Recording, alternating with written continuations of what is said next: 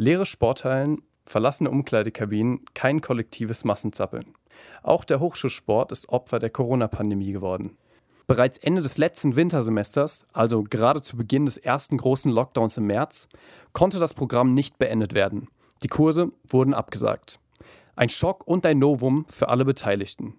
Auch für den Leiter des Hochschulsports, Armin Backhaus. Wir machen ja immer vor, bevor die Kurse anfangen, die Übungsleiterverträge und haben dann die Übungsleiter auch nicht hängen lassen für die letzten Stunden, äh, die dann ausfallen mussten. Die haben wir natürlich weiter bezahlt. Nichtsdestotrotz sind unsere Übungsleiter nicht nur Studierende, sondern natürlich auch äh, ja, Personen, die vielleicht selbstständig sind oder davon leben. Nachdem die Infektionszahlen über den Sommer zurückgingen, hofften Leitung, TrainerInnen und Studierende, dass ab Oktober ein abgespecktes Programm in Präsenz möglich sein würde.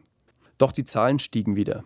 Für die Uni bedeutete das nicht nur Online-Lehre, sondern gleichzeitig das Aus für das Präsenzprogramm des Hochschulsports im Wintersemester.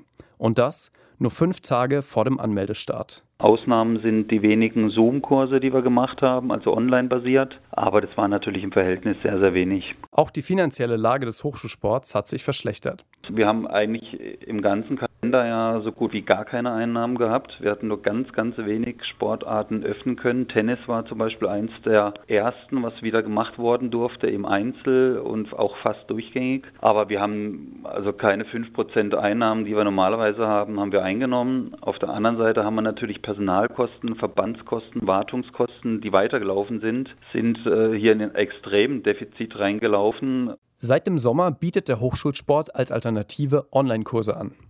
In diesem Wintersemester waren es zwölf, für die vorlesungsfreie Zeit sind es bisher neun. Zwei dieser Online-Kurse leitet Julia Galas. Die ausgebildete Tänzerin und Yogalehrerin gibt für den Hochschulsport in Freiburg bereits seit elf Jahren regelmäßig Kurse. Auf den Ablauf eines digitalen Yogakurses mussten sie und die Teilnehmenden sich im Wintersemester aber erst einmal einstellen. Sie bekommen einen Link. Ich bin dann alleine in dem Raum mit meiner Matte und der Kamera und dem Stativ. Äh, Im besten Fall haben die dann ihre Kamera an, so dass ich die wenigstens auf dem Bildschirm sehe. Dann sage ich denen natürlich Hallo, freue mich, wenn irgendwer zurückwinkt. und dann haben die halt zu Hause ihre Matte oder was sie brauchen. Und ich bin dann eben auf meiner Matte und äh, leite einfach die Stunde an. In dem neuen Online-Format kann sie somit weiterhin arbeiten. Ideal ist das Ganze aber nicht und dazu ziemlich gewöhnungsbedürftig. Es ist halt einfach so ein One-Way-Teaching, ja. Also es geht halt einfach in die eine Richtung. Es gibt die Möglichkeit, zwischendurch mal irgendwie eine Frage zu stellen, aber es ist halt viel weniger Austausch. Es gibt nicht diese gemeinsame Atmosphäre im Raum. Korrekturen oder irgendwie körperliche Hinweise oder so fallen natürlich weg und ich sehe die Leute einfach nicht. Also das heißt, ich kann viel weniger persönlich natürlich auf das eingehen, was sonst im Unterricht passiert. Den Umgang der Leitung des Hochschulsports mit ihr und ihren Trainerkolleginnen fand Julia Galas fair. Man habe im Frühjahr und danach versucht, das Beste daraus zu machen und schnell auf die Verordnungen reagiert.